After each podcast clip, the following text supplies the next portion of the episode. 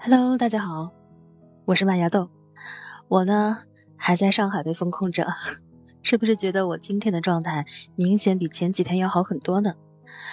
呃，现在啊，上海的疫情比较严重哈，我也在家被封控了已经有二十多天了，同时呢，也看到和经历了一些让人非常不舒服的事情啊。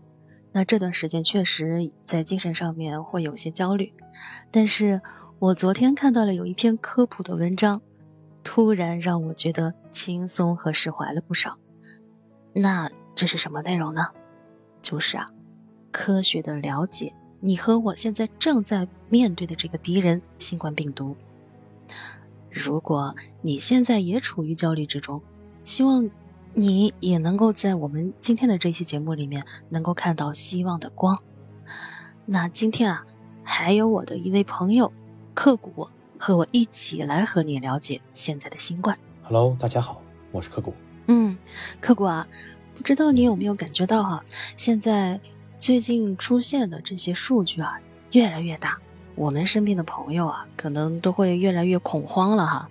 啊，像我就是我爸爸妈妈在老家嘛，他们现在就频繁的会给我打电话，还有我的亲戚朋友都会来问我。他说看到新闻，他们都非常的担心我。我我最近也有这种感觉啊。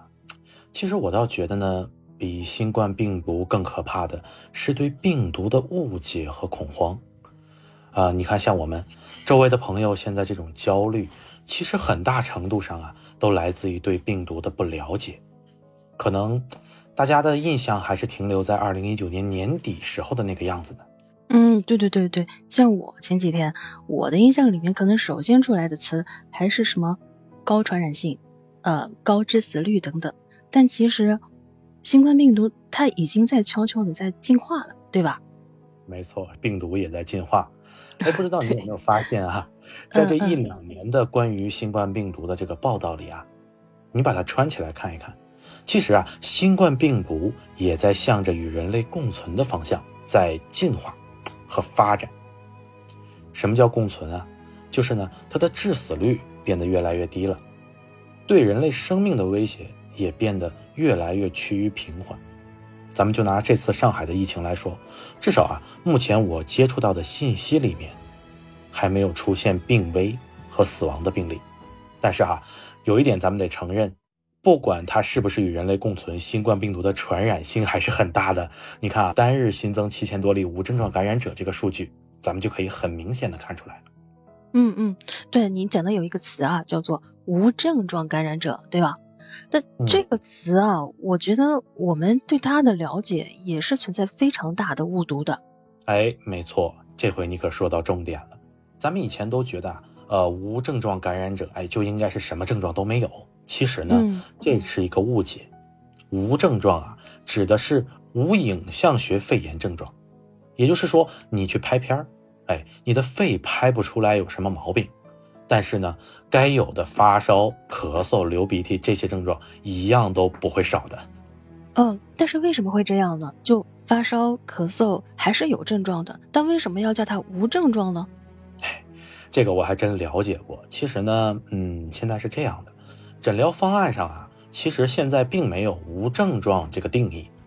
关于新冠，它只有疑似和确诊，也就是说，要么就是我好像感染了新冠肺炎，要么呢就是我确实感染了新冠肺炎。但是现在这种情况，我的肺部影像没有问题，但是我又确实在发烧、咳嗽、乏力。这种情况放到疑似和确诊里面，它都是不合适的，所以啊，就只好暂时把它归类在无症状里面。但是，怎么可能呢？你感毕竟感染了新冠病毒啊，结果连发烧、咳嗽这样的流感症状都没有，一切正正常，那不就直接免疫了吗？事实啊，它不是这样的。对对，您这讲的确实非常有道理哈。但现在我们知道，就什么是无症状感染了哈。那如果不幸中招了，那我们该怎么办呢？其实呢，目前有了这么多感染的或者说无症状的啊，医疗机构也做了大量的病例研究。感染者呀，很多都是类似流感的症状，也就是说发烧啊、咳嗽啊、流鼻涕、乏力呀。但是这些症状都有一个特点，他们基本上都是可控的。也就是说跟流感的症状差不多，没有特别严重的情况。嗯，那如果确实确诊了阳性该怎么办呢？其实最重要的就是不要惊慌，就算是感染了，并不代表病情会有多么的严重。上报是一定要上报的，这是对自己也是对身边的人负责嘛。居家也 OK，隔离也 OK。嗯，那是不是一定要去隔离点？这个就其实是不一定，对吧？对，其实是不一定的。如果真的要去，有了一点小症状，你就去了隔隔离点，或者说在这个两个地方之间来来回回的跑，可能你的症状还会更重一些。所以呢，关于这个事儿啊，还是要理性看待。嗯，其实像这个也有很多的这个呃信息渠道了解到，就是说条件并不太好，而且就可能真的折腾下来症状可能会更重，所以就有一个相对于稳定的一个好的环境，对于病情的这个恢复啊，其实是有很大的帮助的。那，现在，嗯，那现在我们了解到，就是这一波的疫情啊，危重症的病例其就是比例啊，其实还是很低的。但是嗯如果说万一被确诊为无症状或者是阳性，肯定还是会很担心了。那我们嗯即将会面临怎么样的一个症状或者是病情？针对这样一个问题呢，我也去了解过很多的一些信息。那通过浦东疾控中心的朱医生在接受上海市科普作协科普作家汪杰的采访的时候呢，也说到有一点，绝大多数的感染者其实差不多休息一周左右就会自愈，就是说会自己恢复健康。但多数人的症状其实还是跟流感是差不多的，哎，其中还是有一种情况啊是要区别对待的。是的，是嗯的，没没错。有一种情况是啥呢？就是如果说病人本来就有非常多的复杂的这个慢性疾病，那嗯有可能在这种情况下会出现并发症。那出现并发症啊，这种情况就不能够单纯的是从一个正常人得了奥密克戎呃这样的一个情况去相提并论了，因为毕竟错哎这样的话呃引发出来一些并发症，这个就很难说了哈。是的，是的。所以呢，在今天这个节目里边啊，咱们两个既然聊起这个了，所以也想要借着今天这个聊天来提醒大家：第一啊，如果家里真的有患有慢性疾病的病人，在隔离期间一定要准备好充足的药物，正常服药，保证病人的身体状态。第二呢，如果万一不幸中招了，如果没有反应或者症状比较轻微，在可选择的情况下，最好的状态是自己在家里隔离，就按照得了流感来对待。当然啊，这个前提是确实是只有轻微的症状。如果说症状严重了，就医才是最好的选择。嗯，在对这种轻微的情况下呀，多喝水，多休息，做好降温。当然了，一定要记得上报，谎报瞒报是不可取的。啊，是的，这一点一定要记住。嗯对的，对的。最后呢，尤其是对呃家里如果有老人和小孩，一定要加强对他们的照顾。虽然呢，这波疫情啊，它没有那么严重，也没有那么可怕，但是它毕竟是新冠。就算是得了一个普通的流感，也是很难受的。一个病人，就算他得的病再小，如果他没有得到很好的对待，他的病情肯定是会加重的。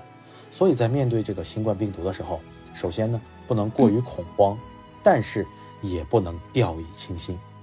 哎，对对对，你这个说的太对了。那其实最后还有一点啊，呃，如果说呃你的小区现在已经出现了感染者，并且被留在了小区，在这种情况下面，请一定不要恐慌，也千万不要去搞什么投诉啊这样一些极端的一些事情哈、你可以问问你小区所在的居委会，或者是这个小区的管理，哎，这个人的门禁有没有装好啊？呃，隔离措施有没有做好啊？哎，首先咱们得要保证这种情况不扩散，对吧？不会传染到周边的周边的这些人嗯，这样呢，能够让大家才能够心安，才能够放心。那除此之外呢，呃，要多关心他，他的生活有没有保障啊？啊、大家在呃我们的这个小区群里啊，业主群里面可以多关心关心他，千万不要歧视他，因为在这个时候，我们多换位思考一下，谁都需要关心和帮助的。那患病也不是他愿意的，对吧？那毕竟在这种时候啊，啊、齐心协力，才能够共度难关。更何况是我们每天朝夕相处的我们的亲朋邻里啊，我们的邻居呢，对不对？是的，豆豆，你说的太对了。俗话说远亲不如近邻啊。其实现在呢，上海的医疗资源已经大部分都被调用起来了。原因呢，其实并不是有多少新冠病人需要抢救，而是大量的医生被抽调出来做了很多其他相关的工作。目前呢，上海关于这次新冠疫情产生的次生影响，已经远远大于新冠本身造成的医疗压力了。前几天我在网上看到一个段子，他怎么说的？他说现在上海就是一群疲惫不堪的医护，把更需要救治的病人拦在医院外面了，守着病房里的无症状感染者刷手机。哎，这个情况啊，虽然说的有点夸张了，但是实质上也是有点道理的。呃，对，比新冠病毒更可怕的呢，是对病毒的无知和恐慌，是医疗资源的内耗，是外行人指导内行人的抗议。对的，你这一点总结的实在是太到位了。那我在我的上期节目中也说到啊，在这场疫情里面，其实我们每一个人都没有退路，我们每一个人都是孤勇奋战的人，我们都是孤勇者。嗯，那既然很多让我们失望的事情已经发生了，现实也已经是这样了，那就发挥我们每一个人自己的力量吧，主动去了解我们的敌人，回归到科学，听听那些真正懂专业的人是怎么说的。那这样一来啊，一方面能够纠正我们对新冠的认识，放平心态，千万不要恐慌啊；另一方面呢，也不要轻敌。一定要做好必须的防护，通过多种渠道呀，还要去做好我们必要的生活储备，因为毕竟啊，我们的营养跟上了，才能够保证健康，才能够提高我们的免疫力嘛，对吧？是的。啊，那我们大家风控在家呢，可能这个 时间其实还是相对来讲的话会更多一点。那在这个时候呢，我们就可以积极的锻炼，对吧？提高自身的免疫力，有一个好身体。保持一个良好的心态啊，那有的朋友啊，可能风控的时间相对较长了，呃，遇到迷茫了、抑郁了，该怎么办？那就找我们的朋友好好聊一聊，或者是逼着自己去学习我们平时可能没有那么多时间学的东西，让自己更加的充实。因为毕竟我们每一个人的生活，最终啊，还是得要靠我们自己去撑起来。越是困难的时刻，我们越不能够停下追光的脚步。你看我多么渺小的一个人，因为也在追逐光，所以才能够有梦可做。也许啊，光不会为我停留，那就让我跟在他的背后好了，像影子一样追着光梦游。我也可以等在路口，不管你会不会经过。每当我为你抬起头的时候，连眼泪都可以觉得自由。是的，我们的生活时常会大雨滂沱，但请你一定要相信，还会有彩虹。那身在疫情之中，我们该怎样继续的生活呢？评论区也请留下你想说的吧。我是麦芽豆，我是刻骨。生活不容易，但请不要忘记。还有光，晚安。